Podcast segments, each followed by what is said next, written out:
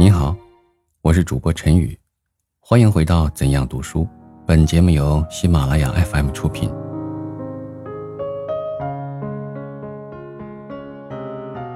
读书实验，李公补。这是我十一月五日在上文路江苏省立实验小学的讲演词，由童长军笔记下来，经我增删过的。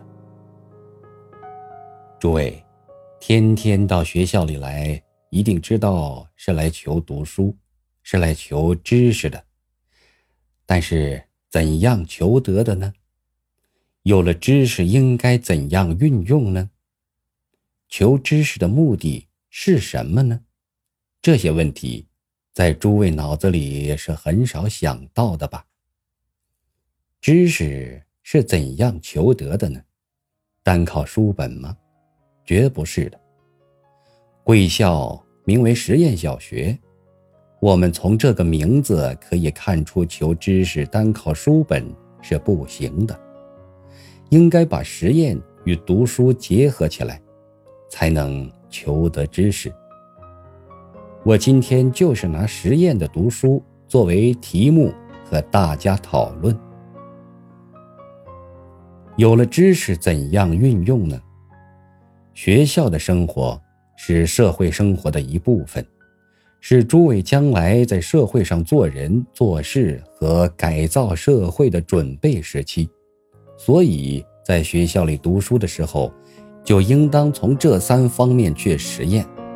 在这实验中，可以知道所求的知识是否正确，又可以从实验中获得更新的知识。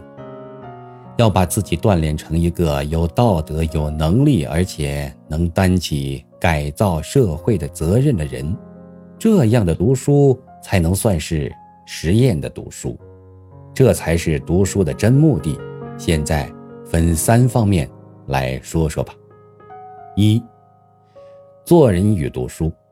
人和其他动物不同的地方，就是因为人能够自己知道求做人的方法。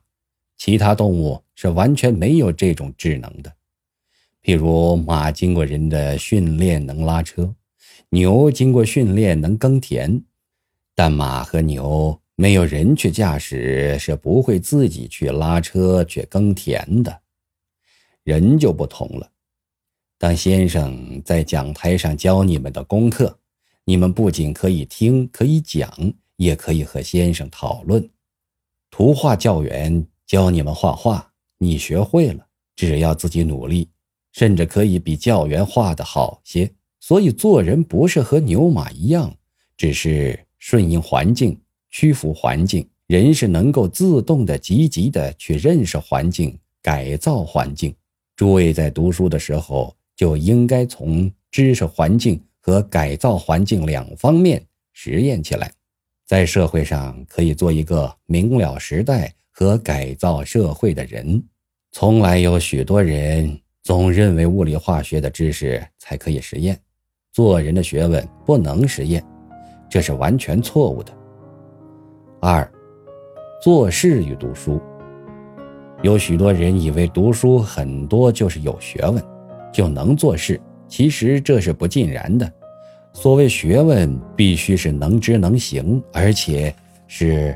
正确的知，正确的行，才能算是真学问。能知不能行的人，固然是与著书虫没有什么区别，所以所行都是不正确的。那于人、于事、于社会都是没有鄙夷的。要想达到正确的知、正确的行，就应当把求得的知识在日常生活中实验起来。譬如化学上讲氢二氧。化合可以变成水，这个知识在实验室中可以证明的。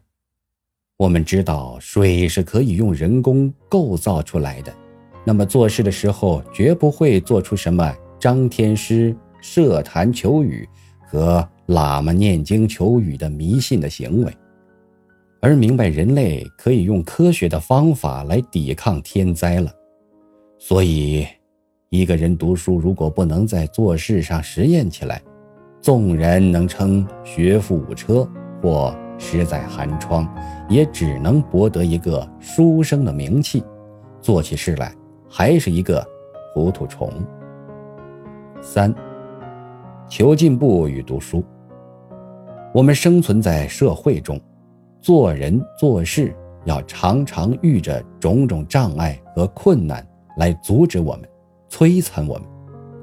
当我们遇着这些困难的时候，我们怎样才能扫除各种困难，达到做人做事成功的目的呢？我觉得，一方面要有知识，多一分知识就多一分解决困难的能力，同时。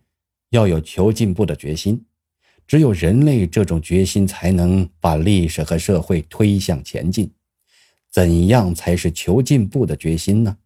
第一，要有不怕失败的精神。比如初学骑脚踏车的时候，要想学会它，一定有跌破皮、跌破衣的痛苦，才能把脚踏车学会。假若在未学之先，就害怕这些痛苦和失败。那一定是学不会的。孙中山先生革命事业的成功，是经过了十一次失败和牺牲，才达到推翻君主专制的满清，建设民主共和国家的目的。总之，无论做人做事，若有了怕失败、怕困难的观念，一定是不会成功，也一定是没有进步的。第二。要有创造的精神，中国人是很缺乏这种精神的。不但缺乏这种知识，而且常要压制这种精神。